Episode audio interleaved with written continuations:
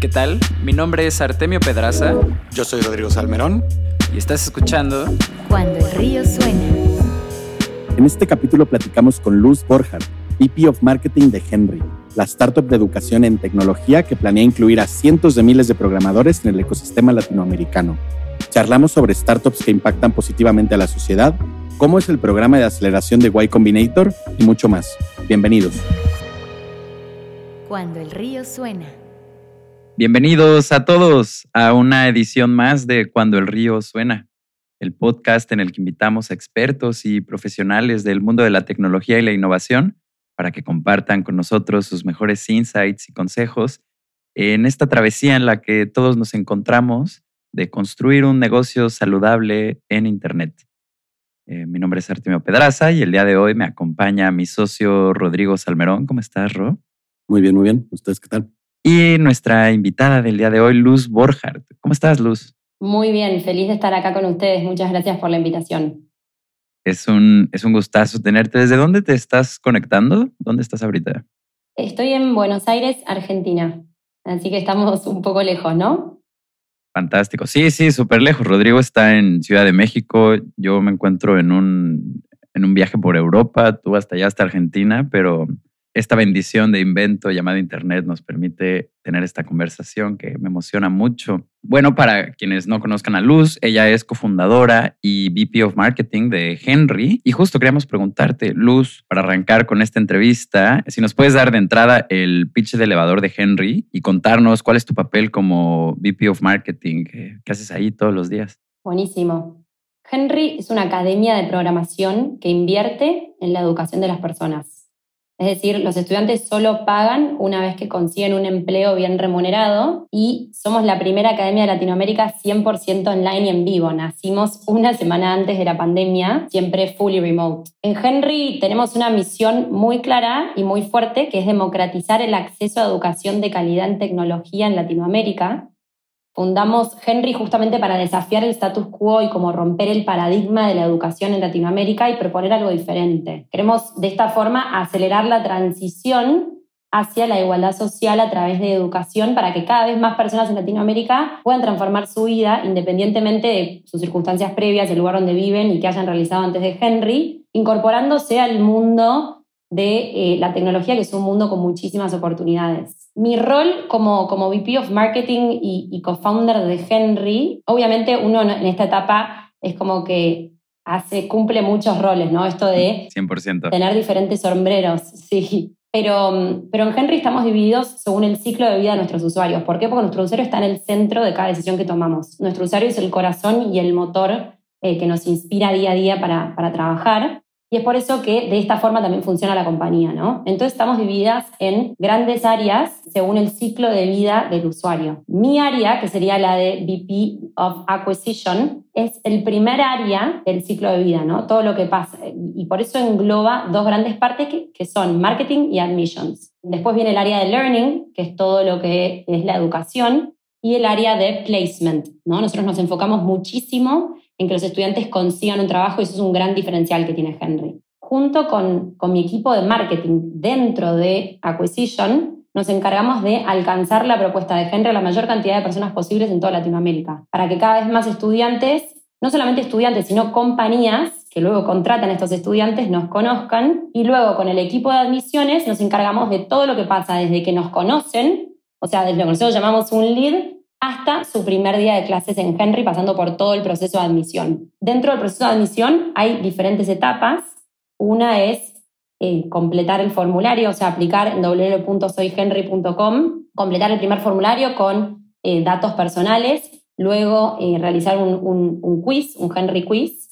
después de ese Henry, después de ese Henry quiz, se pasa a lo que es el desafío técnico o Henry Challenge, que nosotros disponibilizamos un curso gratuito y on demand para que los usuarios se puedan preparar. Si es que alguien que no tiene conocimientos previos y demás, este, este curso se trata de conceptos básicos de JavaScript y luego de eso, en algunos casos hacen video entrevistas y demás y después pasa la etapa de enrollment, ¿no? De bueno, qué día es, qué día querés ingresar, algunos datos extra justamente para complementar la aplicación, por qué querés estudiar programación, por qué con nosotros y demás. Y luego ahí termina lo que sería el área de acquisition. Una vez que eh, el estudiante empieza justamente su primer día de clases. Pero como, o sea, ¿qué, ¿qué, hago todos los días? Digamos, esto es en un mundo de startup, todos los días vienen con agendas nuevas y nuevos desafíos. Henry tiene un año y diez meses de vida, con lo cual estamos en una etapa súper fundacional. Bebecitos. Sí, súper bebés, muy fundacional, de creación pura y con la hoja en blanco, ¿no? Craneando y creando todos los días.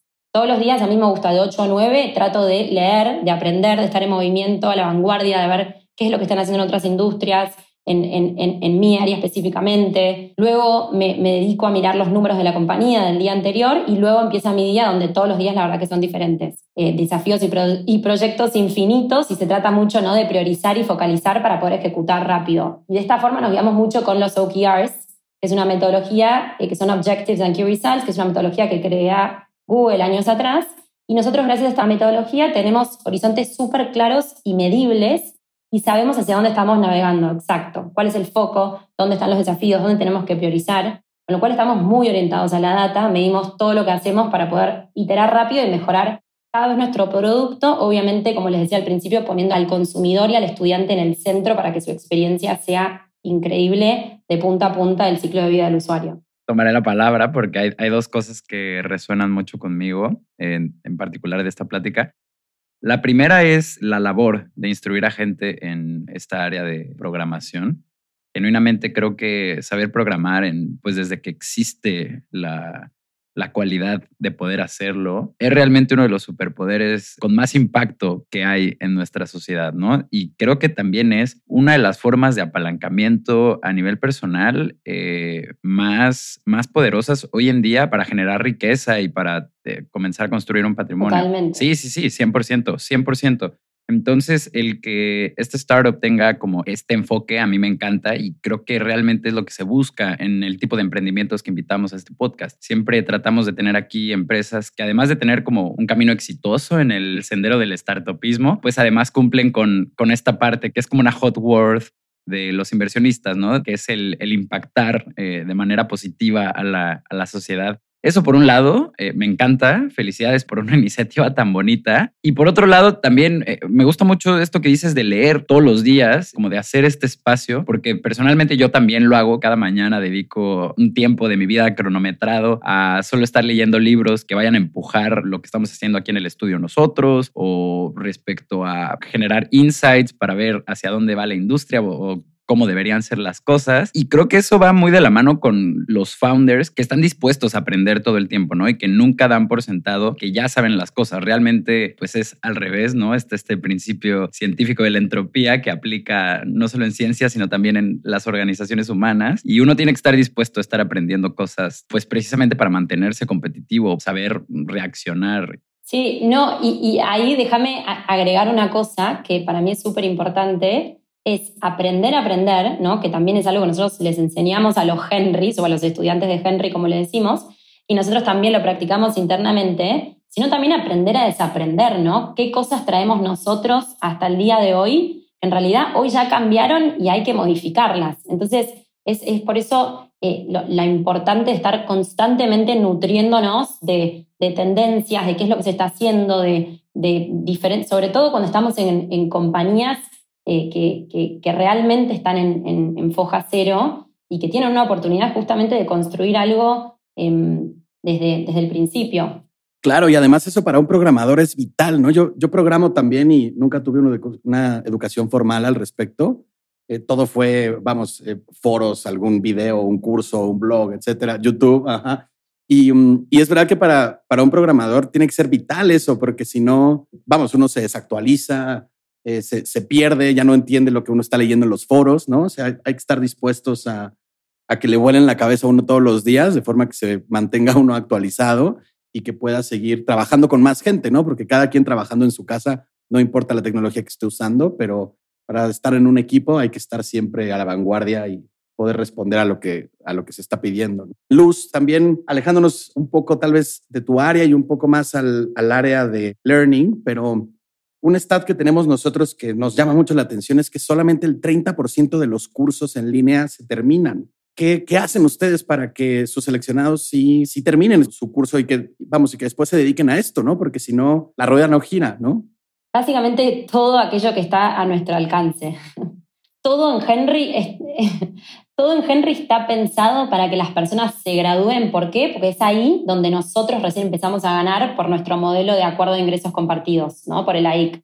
O sea, hasta que el estudiante no consigue un trabajo, nosotros no ganamos. Con lo cual, en Henry, eh, ¿esto qué habla? Esto habla de intereses alineados. Somos de las primeras instituciones eh, educativas que tienen los intereses alineados con los estudiantes, que es que consigan un trabajo. No, nosotros no tenemos una cuota. Entonces no, no, no, nos despreocupamos si él, si esta, si esta persona o él o ella ya está como estudiando mes a mes, sino que realmente hasta que no consigan su primer trabajo y no estén insertados el mercado laboral, nosotros no ganamos. Entonces, todo nuestro modelo está pensado para esto. O sea, por ejemplo, ellos tienen muy claro, los estudiantes, que la carrera y la currícula está pensada cada parte para que le agregue valor en su futuro trabajo. Es decir, desde las habilidades técnicas que nosotros les enseñamos hasta las habilidades blandas que les tratamos de potenciar, ¿no? O sea, no es un curso para aprender y nada más, es una carrera que su foco principal es conseguir un trabajo. Entonces, em, los estudiantes le dan un valor muy fuerte a esto, ya que en muchos casos se están introduciendo a un nuevo mundo, que es el mundo de la tecnología, dando un giro por ahí 180 a lo que venían haciendo. Entonces, el valor de Henry en sus vidas es muy alto y por eso saben que lo tienen que sostener hasta que no consigan un trabajo. De hecho, nosotros tenemos en las redes sociales como una marca registrada que es el Boom, que cada vez que un Henry consigue un trabajo publicamos el Boom.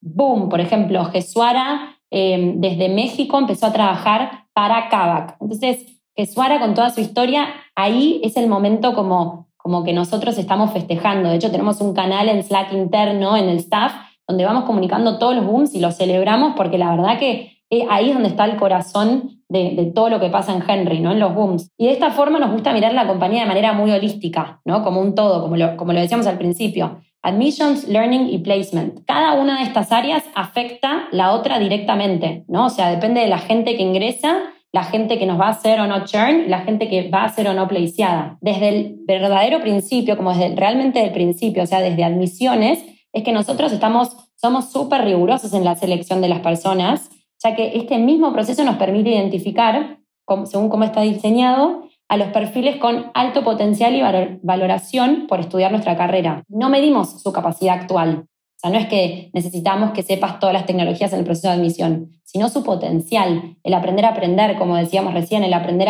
a, desaprender, el aprender rápido, eh, de forma autodidacta con este curso on demand que nosotros disponibilizamos. También el modelo educativo, por su parte, está pensado para que se puedan, para que las personas se puedan graduar, ¿no? O sea, en la parte de learning hay una comunidad súper fuerte hay muchísimo soporte, el aprendizaje es colaborativo, están constantemente trabajando en equipo. Cuando de repente un día uno se levanta medio como frustrado con este síndrome del impostor que es tan conocido en el mundo de la tecnología, sobre todo, de decir, uy, no sé nada, siento que vengo estudiando esto hace un montón y, al final no sé nada. Ahí justo ese, día tenés tu compañero o tu compañera que efectivamente te levanta. Entonces, bueno, esto del aprendizaje colaborativo, trabajar en equipo y el dinamismo también hace que los estudiantes lleguen al final, ¿no? Y nosotros desde Henry impulsamos estas dinámicas constantemente para que los estudiantes se ayuden y se acompañen en su proceso de, aprendizaje. Por ejemplo, tenemos dinámicas como pair programming, que se junten a estudiar, o dinámicas como eh, stand-ups, como dailies, todo el tiempo hay trabajos en equipo. Em, y a su vez, algo que es súper importante, que justamente nos mantiene estos ratios súper altos, es que contamos con una modalidad de aprendizaje que consiste en que cada dos semanas los alumnos tienen checkpoints, donde se evalúan los contenidos aprendidos de la etapa anterior. Si el alumno no supera el checkpoint, vuelve para atrás hasta realmente hacerlo, ¿se entiende? Entonces es como que es una carrera contra sí mismo en algún punto eh, y nosotros siempre decimos, lo importante es que ustedes aprendan, por eso el checkpoint, o sea, no es te dicto el curso, cuota, cuota, cuota, terminó el curso y no me importa si aprendiste o si no aprendiste, porque si no aprendiste, cuando estés en la entrevista de trabajo y cuando tengas que compartir pantalla y hacer un desafío técnico de programación, no lo vas a pasar, ¿se entiende? Entonces, es como que esta misma modalidad hace que justamente los estudiantes vayan superando etapa a etapa. Y a su vez, a lo largo de todo este proceso, tratamos de reforzar, como decía en un principio, las habilidades blandas, ¿no? Esto de trabajar en equipo, del compromiso, de sí, la carrera es intensa, pero porque también nosotros creemos que aprender a programar es como aprender a volar un avión. Uno necesita horas de vuelo. Acá uno necesita horas de código Y lo sabrás, y lo sabrás tú que, que, que también lo hiciste súper autodidacta, em, pero sí, compromiso, esfuerzo, tolerancia a la frustración. Y de nuestro lado tenemos, disponibilizamos la comunidad de forma muy activa, en constante movimiento y con un acompañamiento personalizado, con soporte uno a uno, justamente para que en aquellos momentos en los que uno está quizás un poquito más frustrado, podamos como ayudar a esas personas a que sigan en el camino. Pero sí, me encanta la pregunta porque esto es un poco como la base de cómo hacemos lo que hacemos. ¿Cuál es el porcentaje de, alumnos que terminan su programa? 80%. Wow. Sí, es altísimo. Sí, ahora con todo esto que nos cuentas, eh, todo termina de hacer clic porque es precisamente eso la persona que está eh, tomando el curso tiene un gran interés en terminarlo y en tener estas nuevas oportunidades laborales que le puede representar el saber de programación, ¿no? Y ustedes, en comparación con toda la gente que ofrece cursos o incluso con las mismas escuelas que son de programación y que emiten estas licencias de que si eres o no un programador oficial, a ustedes les interesa muchísimo que esta persona sí termine, porque es al final como, como esta inversión que están haciendo ustedes, ¿no? Como que se vuelve un loop en el que el alumno termine es realmente el norte y todas las acciones que ustedes están tomando, ¿no? Y que realmente sí se capacite y sí pueda llevar a cabo todo esto que ustedes ponen sobre la mesa. Y como decías, como el loop, ¿no? Se vuelve un círculo virtuoso, porque a medida que más Henrys consiguen un trabajo, podemos nosotros invertir en cada vez más Henrys. Entonces es como que es un círculo virtuoso. Escala. Exactamente. Nos encanta, estábamos emocionadísimos de, tener esta conversación porque nos parece que, es muy, es bonito, o sea, la sensación que te da leer el, el modelo de negocios es muy agradable, ¿no? Como que genuinamente ustedes pueden funcionar haciéndole un bien a la sociedad. Vamos, como que es, es difícil verlo desde otro ángulo, ¿no?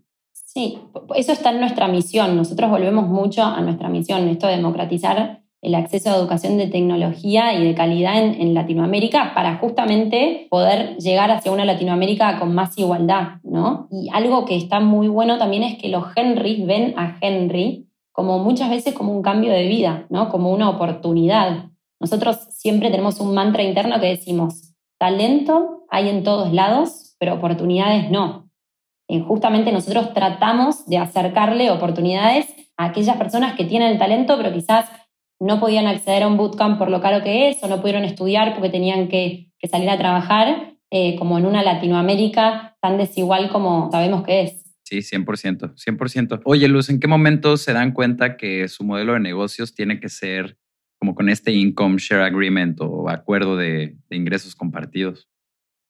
Nosotros identificamos en la región dos grandes problemas que nos llevaron a introducir el modelo de acuerdo de ingresos compartidos. Por un lado, la falta de talento calificado en la región. Todas las personas que vienen a este podcast se quejan de eso. bueno, que esas personas contraten Henry. Em, seguro, seguro más de una empresa que ha venido aquí tiene talento de Henry, sí, del ecosistema.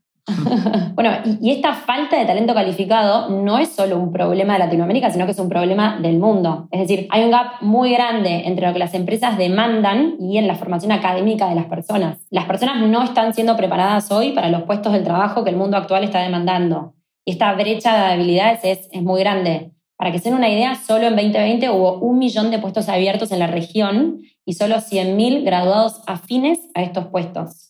Y se espera, wow, que LinkedIn sacó un informe que dice que se espera que para 2025 haya más de 10 millones de vacantes abiertas solo en Latinoamérica, de las cuales 5 millones van a ser de México, 2 millones de Colombia y 2 millones de Argentina. Con lo cual es, es, un problema, digamos, muy grande que tenemos y creciente, ¿no? Y la oportunidad cada vez es más grande. Y ni hablar que los perfiles que hoy son como programadores y demás, son perfiles de alta rotación que cuesta conseguir como a los mejores y cuesta retenerlos porque muchas veces son contratados por compañías quizás de afuera, del exterior, de Estados Unidos, que pagan en dólares y contratan talento local, digamos, de Latinoamérica. Entonces el problema es, es como cada vez más grande, ¿no? Que estos puestos de tecnología se puedan cubrir. Ni hablar que el COVID vino a acelerar a que cada vez más compañías se transformen digitalmente y abran sus equipos de desarrollo, las, aquellas que no lo tenían. Como... Entonces es un problema muy grande y del cual todos como se quejan. Em, y por otro lado, este problema que hablábamos recién, ¿no? La desigualdad de Latinoamérica. Latinoamérica es una de las regiones más desiguales del mundo. Tenemos 8 de cada 10 países más desiguales del mundo.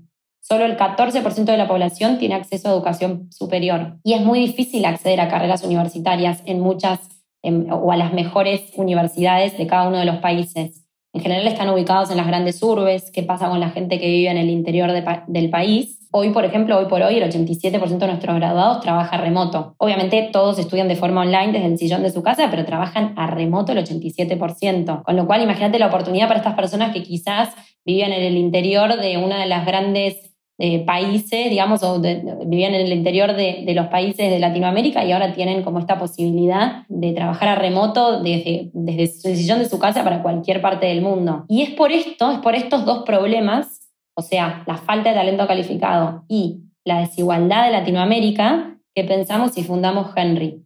Que Henry es un bootcamp con un modelo de rápida inserción laboral para cortar la brecha que veníamos diciendo, con educación de calidad y al alcance de todos. ¿Por qué? Por la desigualdad de Latinoamérica. Por eso el modelo de la IC. Exacto, para que cualquiera pueda estudiar sin importar sus circunstancias previas. O sea, no alcanzaba con hacer la mejor escuela de programación, la mejor academia de programación y que sea de la mejor educación, sino para terminar de resolver el problema que sea accesible para todos. Nosotros tenemos una frase que siempre decimos, que la dice Martín también, que es el, el fundador y CEO de Henry, es su frase, que es la educación es la mejor forma de resolver la desigualdad, pero solo si es de calidad y está al alcance de todos. Y el acuerdo de ingresos compartidos es sin duda un gran diferencial de Henry y un igualador de oportunidades. ¿no? A mí me gusta como, como sí, aproximarme al concepto como un igualador de oportunidades. Como frente a otras propuestas educativas y academias, Henry invierte en la educación de las personas y el repago consiste en 24 cuotas del 15% de sus nuevos ingresos o hasta llegar a los 4 mil dólares, que es lo que, lo que suceda primero, digamos. Y de esta forma, un poco mencionando algo que decíamos antes, por primera vez nos alineamos y por eso pateamos el paradigma de la educación tal como lo conocemos, porque nos alineamos a los intereses de los estudiantes, ¿no? La academia que se alinea a los intereses del estudiante, que, en definitiva el fin final es que se logren insertar en el mercado laboral. Claro, claro, no, sin duda. Y además acabo de pensar en otro, ya, ya lo mencionamos varias veces, ¿no? Pero está el elemento confianza que tienen los alumnos con la institución que los está capacitando. Y en este caso, pues es muy fácil confiar en, en, tu, en tu escuela, ¿no? Porque eh, no les vas a pagar hasta que tú no consigas lo que tú, o sea, la razón por la que te estás... Hasta que te paguen. Exacto, la razón por la que te estás inscribiendo. Entonces, eso a mí me parece realmente fantástico. Y luz sobre el, los programas de, de full stack que tienen, ¿cómo los diseñan o qué tanto miden o qué tanto iteran sobre ellos? Porque me imagino que desde que arranca un alumno hasta que es contratado, pues pasa un tiempo, ¿no? Eh, ¿qué, tan rápidos son sus ciclos de, de revisiones o de iteración? Perfecto. El programa de Full, nosotros hoy por hoy ofrecemos una carrera, que es la carrera de Full Stack, que está diseñada sobre la base de enseñar las habilidades y los lenguajes que las compañías están demandando, ¿no? Lo que, el, lo que el mercado demanda. Y vamos a sacar más carreras y siempre en esta línea, ¿no? Como dónde están los gaps y ahí es donde nosotros vamos a estar tratando de enseñar eso, ofrecer una solución para eso. ¿Cómo lo hacemos? Hablamos con más de, en su momento al principio, hablamos con más de 200 personas del mundo de la tecnología y de todo el mundo, desde CTOs hasta miembros de equipos de desarrollo, justamente para entender cuáles eran sus problemáticas, cuáles eran sus problemas, dónde estaban sus puntos de dolor y no solo eso, sino cómo trabajaban en tecnología en su compañía, qué lenguajes usaban. Y en base a eso fuimos escribiendo la carrera. Nosotros los fundadores tenemos un background tech, conocemos perfectamente cómo trabajar en entornos de hypergrowth de compañías de tech. Tuvimos en cuenta esto también, ¿no? Para diseñar la carrera, porque nosotros en la carrera se simula un entorno de trabajo real,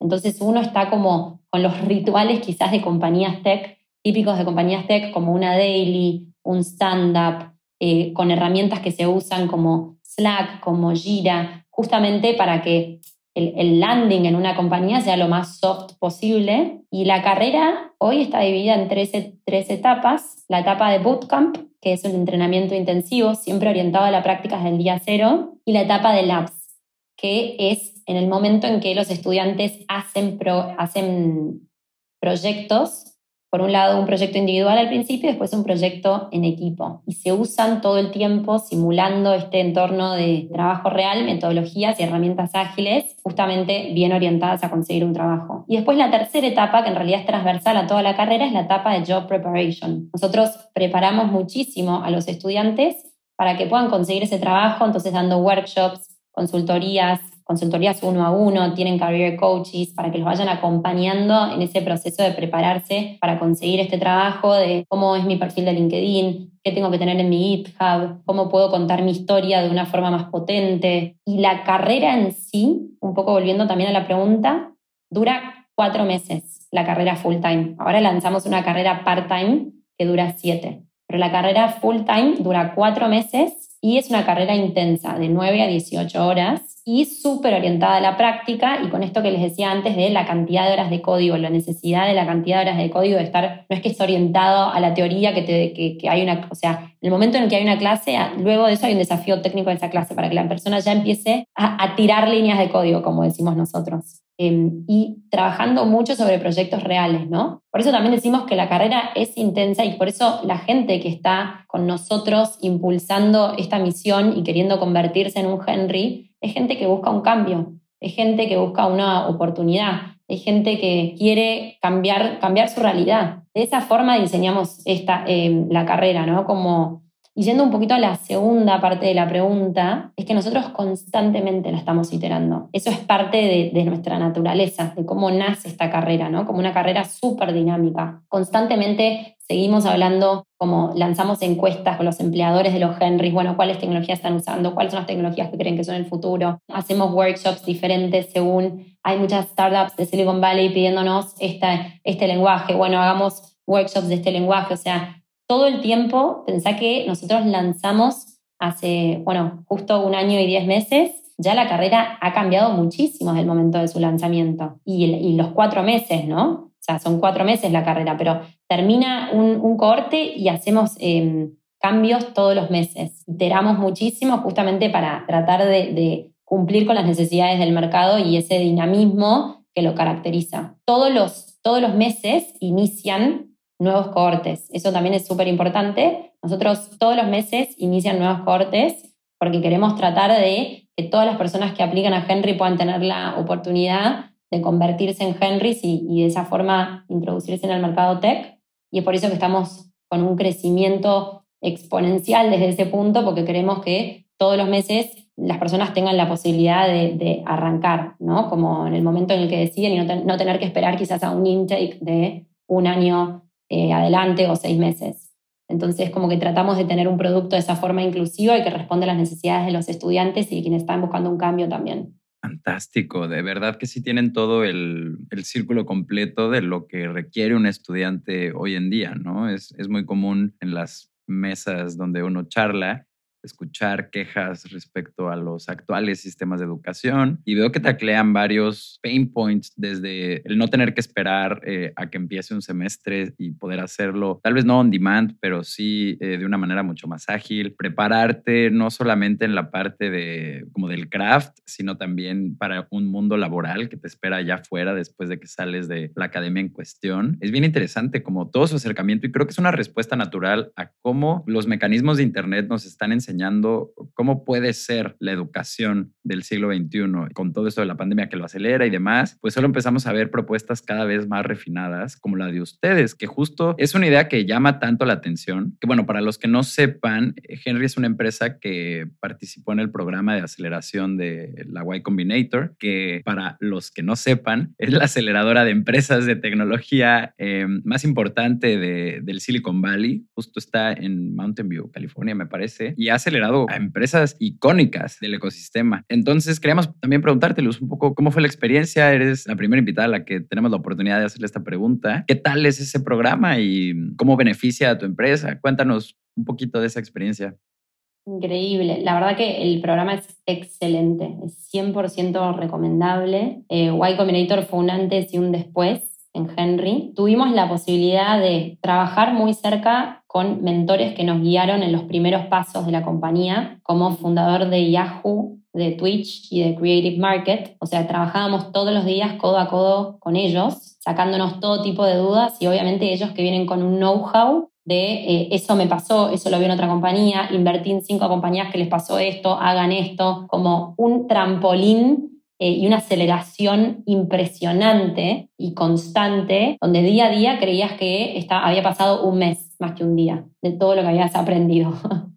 Era, eran un libro abierto, eran personas que eran un libro abierto que todo el tiempo traían ejemplos, traían buenas prácticas, como motivaban, la verdad que súper recomendable desde los mentores. También otra cosa es escuchar de primera mano experiencias de emprendedores súper reconocidos a, nivel mundial y creadores de gran compañías, pero escuchar su lado B, ¿no? Que es siempre lo que quizás no se cuenta, como los fracasos, dónde estuvieron sus mayores aprendizajes, sus desafíos en cada punto del camino y también sentirte en algún, en algún punto par, ¿no? Como que los problemas que vos estás teniendo en este momento, ellos los tuvieron también en su momento. Entonces, de alguna forma, te hacen como creer que es posible. O sea, ponerse los lentes de es posible que armes una compañía gigante y es posible que cambies el mundo y que vengamos acá como a dejar nuestra huella. Es posible. Yo estuve en tu mismo lugar 10 años atrás con un PowerPoint porque realmente nosotros cuando entramos a, YC éramos un PowerPoint y algún prototipo en el mercado, pero mm, fuimos el primer batch fully remote, porque justo eh, Henry nació una semana antes de la pandemia y hicieron el batch fully remote en Summer 20. Esos lentes de energía y de potencia y de decirte que vos podés, también es algo que súper rescato y a su vez rescato mucho eh, todo el resto de mis compañeros, ¿no? las personas con las que uno comparte el batch. Estás constantemente trabajando con ellos eh, que son emprendedores de todas partes del mundo. Entonces tenés lentes para ver problemas que están pasando en la India, en Australia, en España, en Canadá, o sea, y cómo cada, cada sociedad y cada cultura quizás los aborda de una forma diferente, o cómo un producto funciona en uno y otro no, y funciona de otra forma. Entonces, ese como aprendizaje cruzado y de poder como ver como un iBird, sí, como la mirada así más como holística también es espectacular y, trabajar con ellos y sentir que, que, algo nos une, ¿no? O sea, que, que, estamos tratando de, no sé si cambiar el mundo quizás suena como muy fuerte, pero de plantar una semillita para, para tratar de mover la aguja para tener un mundo mejor. Y el potencial de sinergia dentro de la comunidad de YC es infinito. Eso también es súper importante. O sea, el network dentro de la comunidad de YC es infinita. O sea, tenés a fundadores con solo un, digo, un mail o un WhatsApp, a los founders de, no sé, desde Airbnb hasta Stripe, hasta Dropbox, hasta eh, Rappi. O sea,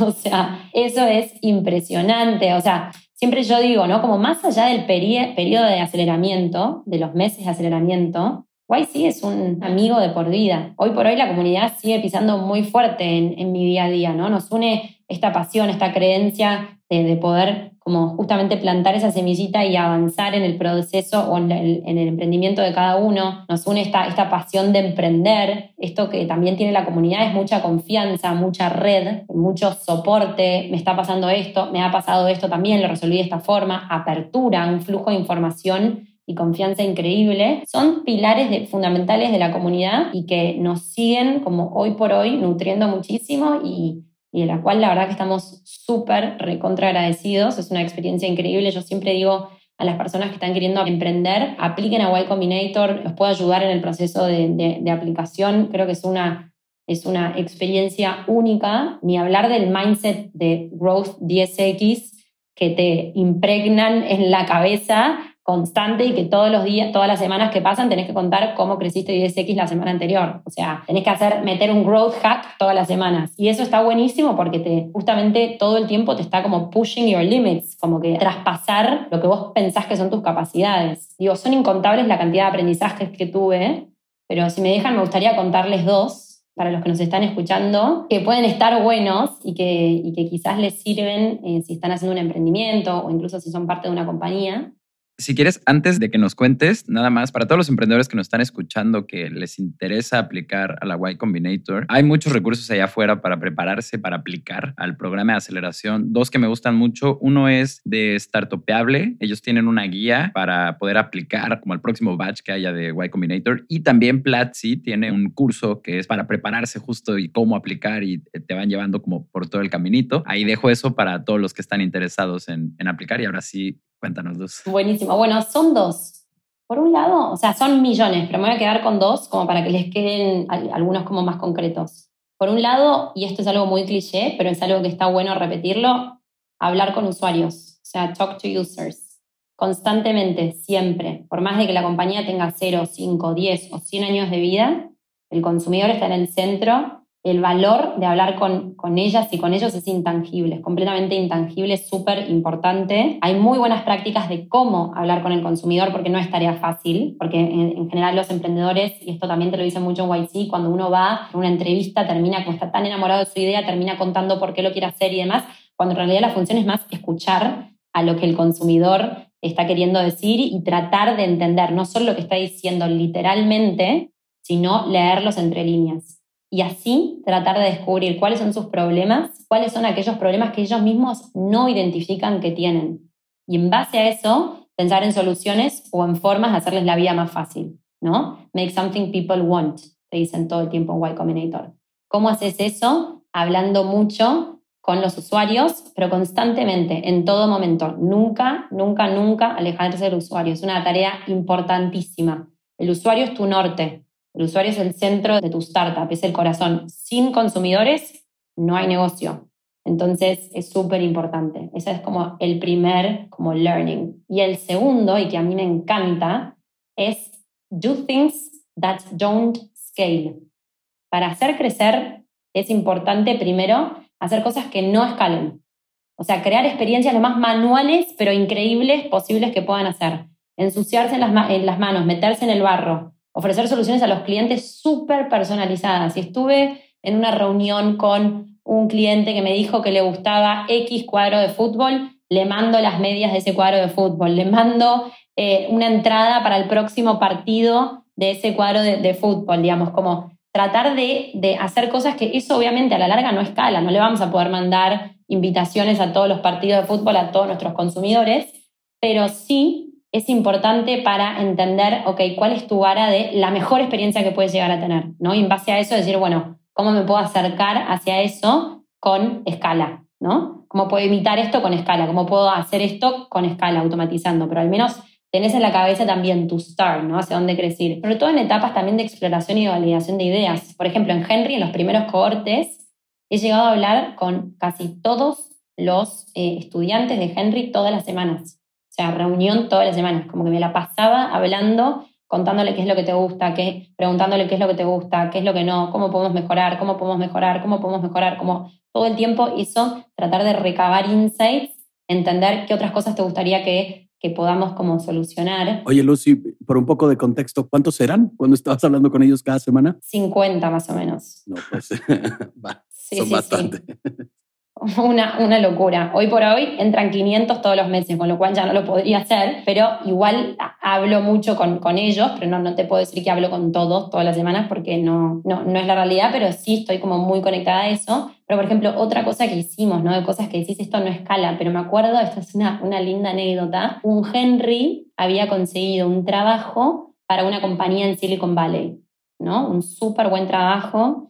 Eh, y cuando le dieron el título de le dieron el título de eh, Mobile iOS Developer. Y claro, el Henry no tenía iPhone. Y en, en Argentina conseguir un iPhone, o sea, es súper caro, incluso quizás no lo conseguís y demás. Y enviarte un iPhone desde Estados Unidos hasta Argentina es casi que imposible. Entonces, em, yo lo que hice ahí fue, yo justo me acababa de cambiar mi iPhone y tenía otro iPhone que lo estaba por vender y se lo mandé, me acuerdo que estábamos en mitad de pandemia, nosotros no nos podíamos mover, digamos, se lo mandé por, por Uber hasta su casa para que él pueda ir al trabajo, ¿no? O sea, para que pueda, digamos, hacer las pruebas de usuario que iba a tener que hacer en el, en el celular. Entonces, como esas cosas, me acuerdo que me devolvió el celular este año y como que nos encontramos, pues el, día, el año anterior nos habíamos podido encontrar, y esas cosas que, que son cosas que no escalan, pero que a la larga sí, o sea, sí eh, son importantes para que, al, sobre todo al principio, las cosas funcionen. Y no, no como trabarse y decir, no, esto no escala, entonces no lo hago. No, como que al principio es súper importante. Y en realidad, a, lo largo, a mí me gusta pensarlo como siempre, tener el mindset de que es el principio, ¿no? Como que it's always day one en una compañía, ya sea una startup que está, o sea, una compañía que está en la New York Stock Exchange hasta una compañía que está recién empezando. Y fiel a una persona que es súper eh, como embajador de esto, un, un, fiel embajador de, esto, de este principio de Do Things That Don't Scale, es Brian Chesky, el founder de Airbnb, que él, digamos, viajaba el mundo entero tocando puerta a puerta, conociendo a los anfitriones de Airbnb en persona, sacaba las fotos de las casas y de Airbnb para subirlas y que sean buenas fotos, contrataba, se, contrataba fotógrafos y iba, y hasta incluso, sí, incluso hasta hace poco, o, algunos años atrás, pero digo, no en los principios de Airbnb, sino cuando ya Airbnb era una compañía consolidada, hizo como un experimento que se llamaba la experiencia de las 11 estrellas, cómo hacer que tu viaje sea un viaje 11 estrellas. Antes de, como eso obviamente iba a tener que ser escalable, pero antes de que sea como escalable, fueron a lo manual a lo, digamos, al barro. Bueno, ¿cómo hacemos que Artemio tenga en su próximo viaje el mejor viaje del mundo? Bueno, investigo, ¿qué le gusta Artemio? Le encanta, em, no sé, por ejemplo, probar comidas nuevas. Entonces, el día que llega a su Airbnb va a tener una invitación por parte de Airbnb con todos eh, los mejores restaurantes del lugar al que vaya, con las comidas locales de ese restaurante. Y si también te gusta em, o sos fanático por ejemplo, de, alguien en particular, o sea, te encanta la música, que en esas comidas también estés acompañado de esa persona, con lo cual son cosas casi que dirías imposibles, ¿no? Como wow, como que el usuario diría wow, pero es eso que te fuerza a decir, llevar como a los límites y en base a ahí después empezás a bajar. Esos son los 11 estrellas, ¿no? Pues bueno, con, esta experiencia que él la ha hecho y ha como entendido lo que genera en el consumidor, la magia que se genera, con esa experiencia, bueno, ¿cómo lo hacemos lo más escalable posible? Pero hay que, hay que probarlo, hay que, hay que tocar eso, hay que entender cuáles son los sentimientos de las personas ahí y cuáles fueron sus problemas y cuáles fueron como sus como agradecimientos para justamente poder diseñar el camino ya pensando en escala.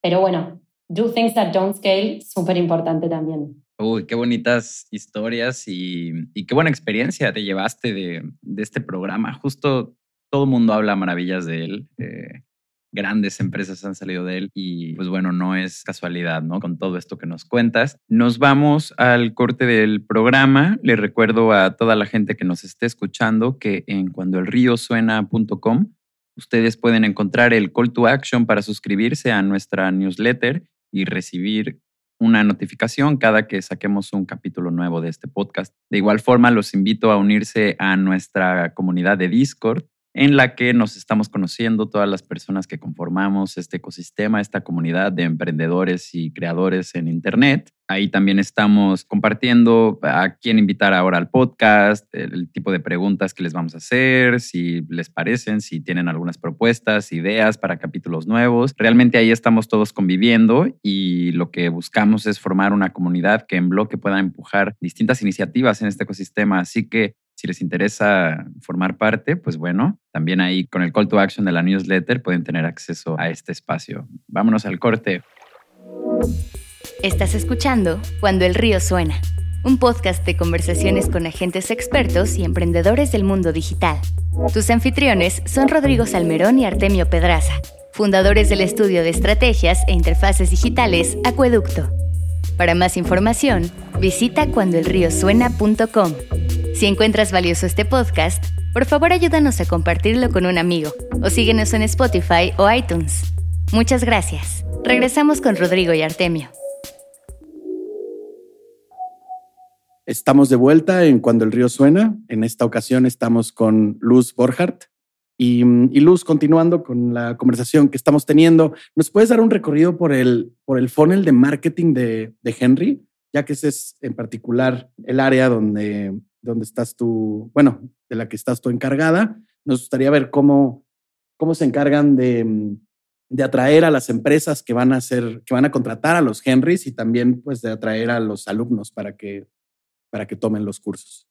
Buenísima eh, pregunta. Como, como bien decías, en Henry tenemos dos tipos de clientes, los estudiantes y las compañías, y hacemos estrategias muy diferentes, obviamente, en, cada uno de los dos segmentos. Nuestro funnel es, es, Awareness, Consideration, Conversion y Loyalty, digamos. Trabajamos como con esas, em, con esas etapas y trabajamos muchos canales, desde redes sociales, em, hasta, bueno, mucha optimización del website y demás. Y tenemos muchos KPIs por cada etapa del funnel y por canal, ¿no? Por cada canal. La verdad que somos súper orientados a la data y todo lo que hacemos lo estamos midiendo constantemente para estar iterando y tener cada vez mejor estrategias de contenido. Un canal súper importante en Henry es el boca a boca, es muy importante para nosotros, es desde ahí donde nosotros queremos apalancar nuestro crecimiento. Nada mejor que un Henry recomendando el programa a alguien que sabe que le va a interesar y que está buscando incorporarse al mundo de tech o que está buscando un cambio. Y a su vez, en top of the funnel hay mucho que hacer sobre educación, ¿no? Educación de por qué estudiar programación porque más allá, digamos, de la falta de talento calificado y la oportunidad laboral que hay inmensa para las personas, ¿por qué estudiar eh, programación me permite crear, me permite eh, ver el mundo desde una perspectiva diferente, contribuir en la construcción de las empresas del presente y del futuro, pero de las de más impacto, ¿no? de las compañías que están escribiendo los productos y desarrollando los productos que se vienen, involucrarse, cómo involucrarse en, en carreras afines a la tecnología es una oportunidad para, para, alcanzar libertad, ¿no? Que es lo que siempre decimos dentro de Henry, para tener libertad. Es como una inversión en su futuro, ¿no? Entonces hacemos mucha educación sobre esto, porque todavía hay mucha gente en Latinoamérica que, em, que hay que, digamos, que, todavía no está tan como orientado a tech o que, o que cree que en tech hay, hay mucha oportunidad. Entonces nosotros tratamos de mostrar desde casos de Henrys a través de los booms que hayan cambiado su vida completamente, pasando de un psicólogo a o sea, pasando de ser psicólogo o diseñador gráfico o de ser rapitendero, digamos, eh, como el delivery man, eh, o eh, de ser ingeniero en biomecánica. La verdad que la diversidad de perfiles es impresionante, cómo pasan de eso a ser programadores y trabajar en compañías de las más relevantes, desde unicornios hasta startups de todo tipo en todas partes del mundo, desde Silicon Valley hasta Argentina, pasando por México, Colombia, o sea, la verdad que es es impresionante la oportunidad que hay, ¿no? De, y sobre todo con el mundo tan globalizado y tan remoto que vivimos hoy. Entonces, hacemos mucha educación sobre eso y el funnel está un poco em, basado en eso. Y lo mismo con compañías, ¿no? Mostrar cómo otras compañías eh, contratan nuestro talento, obviamente para que nos conozcan em, y podamos también, que en realidad es que conozcan a los Henrys, ¿no? Y que conozcan el talento que tienen los Henrys para que los puedan ayudar en sus propias misiones y que los puedan incorporar al equipo. Uf, mencionas, eh, creo que varias cosas bien fundamentales para, para el marketing que creo que aplican en cualquier empresa realmente. Una es como esta noción de que no existe mejor marketing que un cliente satisfecho que habla bien de ti. Justo vivimos en tiempos donde el hacer como broadcast de mensajes eh, de manera masiva, pues ya no, ni siquiera a nivel digital en, en anuncios termina por convencer a nadie. De hecho, estamos viendo un shift en cómo la gente prefiere ir a una comunidad, a un grupo de Facebook en el que están o un canal de Discord en el que pertenecen y prefieren ahí hacer una pregunta respecto a cuál es el producto o servicio que deben comprar o contratar y le van a hacer más caso a esas comunidades que a cualquier anuncio que se les cruce o a cualquier búsqueda incluso que aparezca en Google. Otra cosa también es como el mostrar los casos de éxito de tu empresa. ¿No? Cómo es que la labor que tú haces funciona y pone en el centro al usuario en cuestión. Algo que nosotros hacemos mucho aquí en el estudio es que siempre redactamos de nuestros trabajos favoritos eh, casos de estudio, ¿no? Y la lógica que tenemos al redactar esos casos de estudio es que tenemos nuestro cliente y lo situamos como un héroe, ¿no? Y todo tiene que girar en torno a el problema que esta persona tenía, cómo esta persona con la solución que le ayudamos a resolver ahora está en una posición más favorecedora para su negocio y realmente es como ir contando eso desde la perspectiva de tus clientes, ¿no? Entonces mencionas cosas bien importantes, ya hasta se me olvidó la tercera en este de Braille que me eché. Em, pero bueno, otra cosa que nos llamó la atención de ustedes ahí con Henry Luz fue que vimos que son cinco cofundadores, que es un número pues bien alto. Generalmente vemos como alguien que se agarra a dos, eh, o tres personas como máximo y con eso arrancan. ¿Cómo sucedió esto? Martín, fundador y CEO de Henry, fue quien empezó a investigar mucho este problema y la falta de talento calificado y la desigualdad en, Latinoamérica. Se obsesionó con él mismo y empezó a armar como su equipo fundador que creía que iba a llevar esto a la práctica, ¿no? Entonces empezó a buscar diferentes perfiles, entonces somos fundadores bien complementarios, con experiencias previas súper diversas que nos ayudan justamente a llegar a la mayor cantidad de personas lo más rápido posible. Por ejemplo, uno de nuestros fundadores, uno de nuestros cofundadores, fue fundador del primer Coding Bootcamp de Latinoamérica. Otro de los cofundadores eh, tiene todo un background en industria financiera, ¿no? Industria financiera tradicional. Entonces, eso es súper importante para nosotros que en algún punto también eh, necesitamos de armar toda la parte de, por ejemplo, collections, que es que la cuota, digamos, que nos pagan después los estudiantes, ¿no? Los Henrys. Entonces, Martín buscó perfiles súper diversos para armar su equipo fundador y la verdad que, es espectacular. Se generó una dinámica súper, súper linda, súper sana eh, y súper complementaria donde todos aprendemos de, cada uno, ¿no? Y el expertise es como súper diferente y por mi parte, Martín es mi hermano y, yo ya había trabajado con él, y tanto con él como con Leo, cuando fuimos parte del equipo fundador de Nui, que es otra startup de Argentina que eh, trajo a PayPal y a TransferWise al país. Y fue clave trabajar nosotros tres juntos porque ya sabemos cómo trabajamos, cómo hacemos equipo más rápido. Pequeñas cosas de nuestro pasado también nos ayudaron mucho en el aceleramiento de Henry. Así que la verdad que, que es una historia muy linda de contar y es un,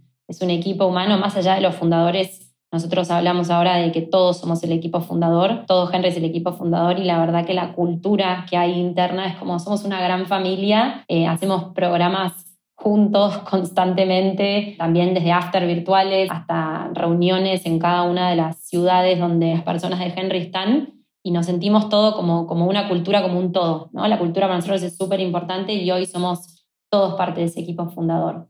No, está fantástico que tengan esta experiencia previa trabajando juntos, porque esto también agiliza un montón de los procesos que tienen que vivir con una startup nueva. Y estábamos hablando también, Luz, de cómo su programa es 100% on demand, ¿no? O sea, tienen todas estas piezas como las asesorías o los coachings eh, uno a uno, etcétera, ¿no? Que no son necesariamente como automatizadas, ¿no? Pero además del programa principal, que es completamente digital, ¿qué otras partes de su startup son tocadas por tecnología? Todo, básicamente. Nosotros decimos hoy que somos una compañía de tecnología que hoy ofrece educación y placement, pero que estamos construyendo un equipo de tecnología que va a poder construir lo que quiera, digamos. Nuestra carrera o sea, se basa en enseñar habilidades técnicas, lenguajes que el mercado está demandando, pero desarrollamos productos para todas las etapas del ciclo de vida del usuario con tecnología, para admisiones, para hacerlo más ágil, para learning, para outcomes, para collections. Hay tecnología cross en toda la compañía. De hecho, tenemos una plataforma que se llama Henry Talent, a la cual pueden acceder, eh, que está online, digamos, en nuestro sitio web, que básicamente lo que hace es resolverle la vida a las personas que están armando un equipo de tecnología, como CTOs o recruiters de IT. Ese fue como un poco nuestro leitmotiv de armar ese producto, porque básicamente pueden ahí buscar eh, talento de Henry y cuando pueden, cuando digamos, se encuentran con cada uno de los perfiles,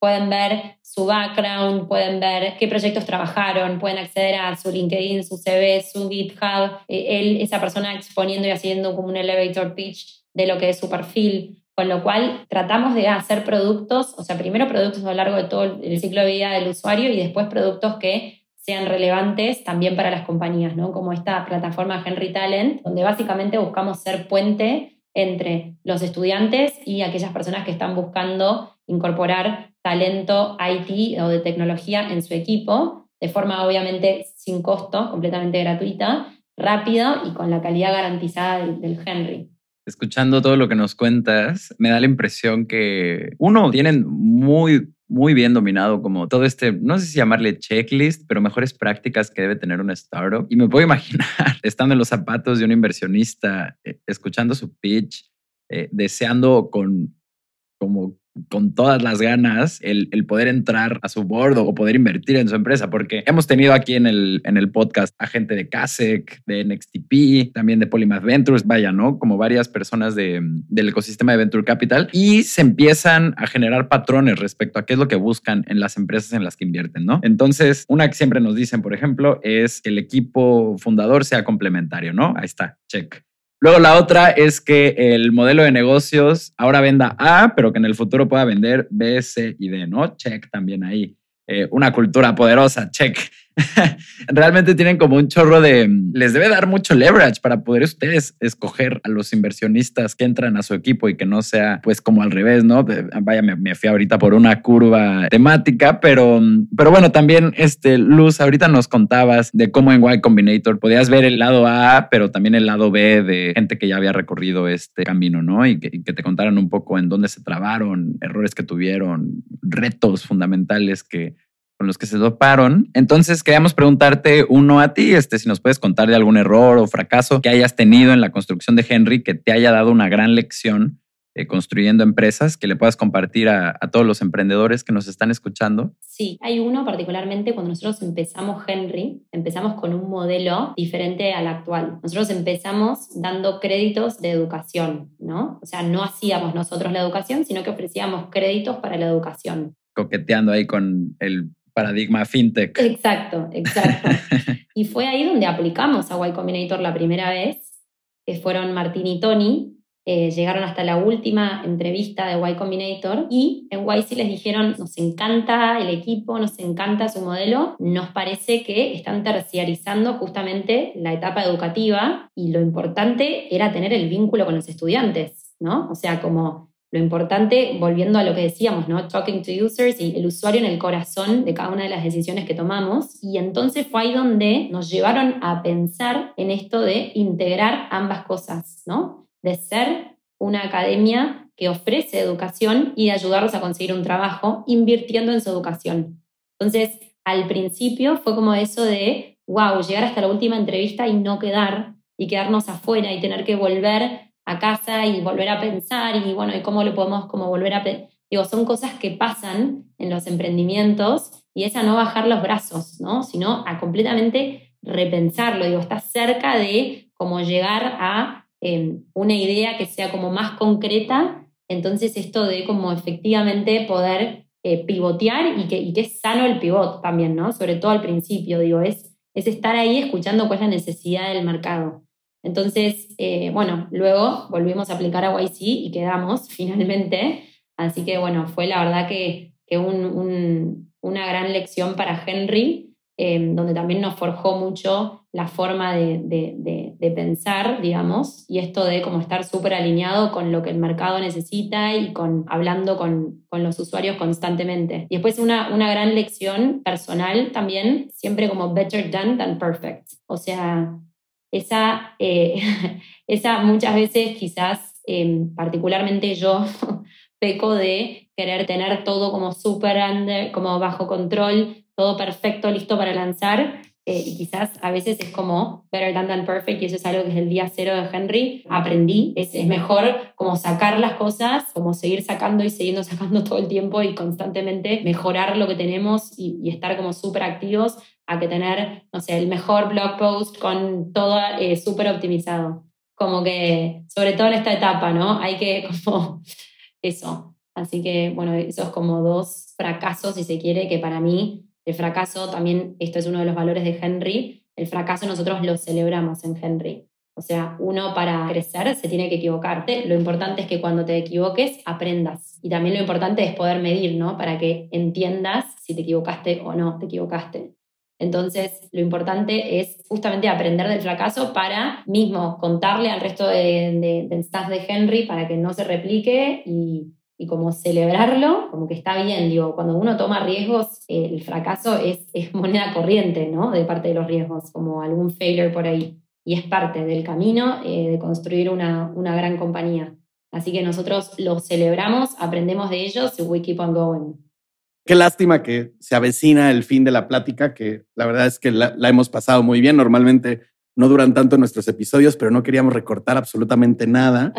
Y pues para cerrar, queremos preguntarte, ante los retos que enfrenta Henry, la dirección de, de marketing en los próximos años, ¿qué te quita el sueño? Para nosotros lo más importante es la calidad educativa. Queremos seguir invirtiendo en tecnología, en equipo, en conocimiento, en que nos conozcan para para que, digamos, para sostener este, este crecimiento y llegar a una escala superior. Queremos ser el hub de desarrollo más grande de Latinoamérica, potenciando el talento digital de las personas sin importar de dónde vengan. Entonces, en los próximos años queremos formar más de 100.000 desarrolladores, invirtiendo en su educación y luchando contra el problema de la falta de talento digital que, que hablamos un montón hoy. Y estoy convencida de que con el equipo correcto, con la pasión, con la energía que le ponemos cada día al, trabajo y aprendiendo de, de todos los días, em, lo podemos lograr. La mejor forma de prever el futuro es crearlo. Y, y, a ver, no sé si es que me quita el sueño, pero digo, eso es algo en lo que estoy trabajando, digamos, día a día. Eh, y justamente creo que tenemos todas las condiciones o la pasión y la fuerza y la energía y las ganas para poder lograrla. Entonces, eso, la verdad, escalar a Henry a otro nivel, eh, lanzar nuevos mercados, eh, llegar a estos números desarrolladores que les venimos diciendo, escalar el modelo actual. Venga, pues ahí lo tienen. Muchísimas gracias, Luz, por, por todo tu tiempo, por todos tus consejos, tus insights por abrir así tu libro a nuestra audiencia y nuestra comunidad. Le recuerdo a todas las personas que nos están escuchando que en cuandoelriosuena.com pueden encontrar el call to action para nuestra newsletter. Si se suscriben, prometemos eh, mandarles un mensaje cada que saquemos un capítulo nuevo.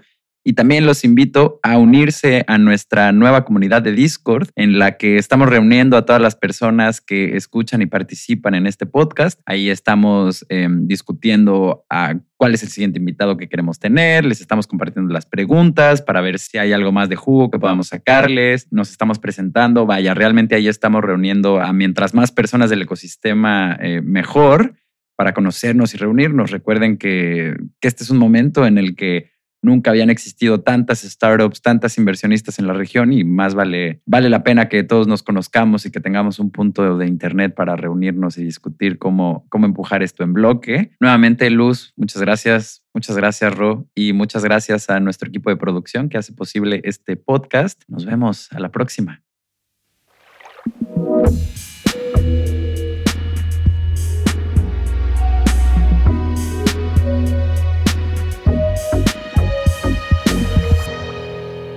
Cuando el río suena.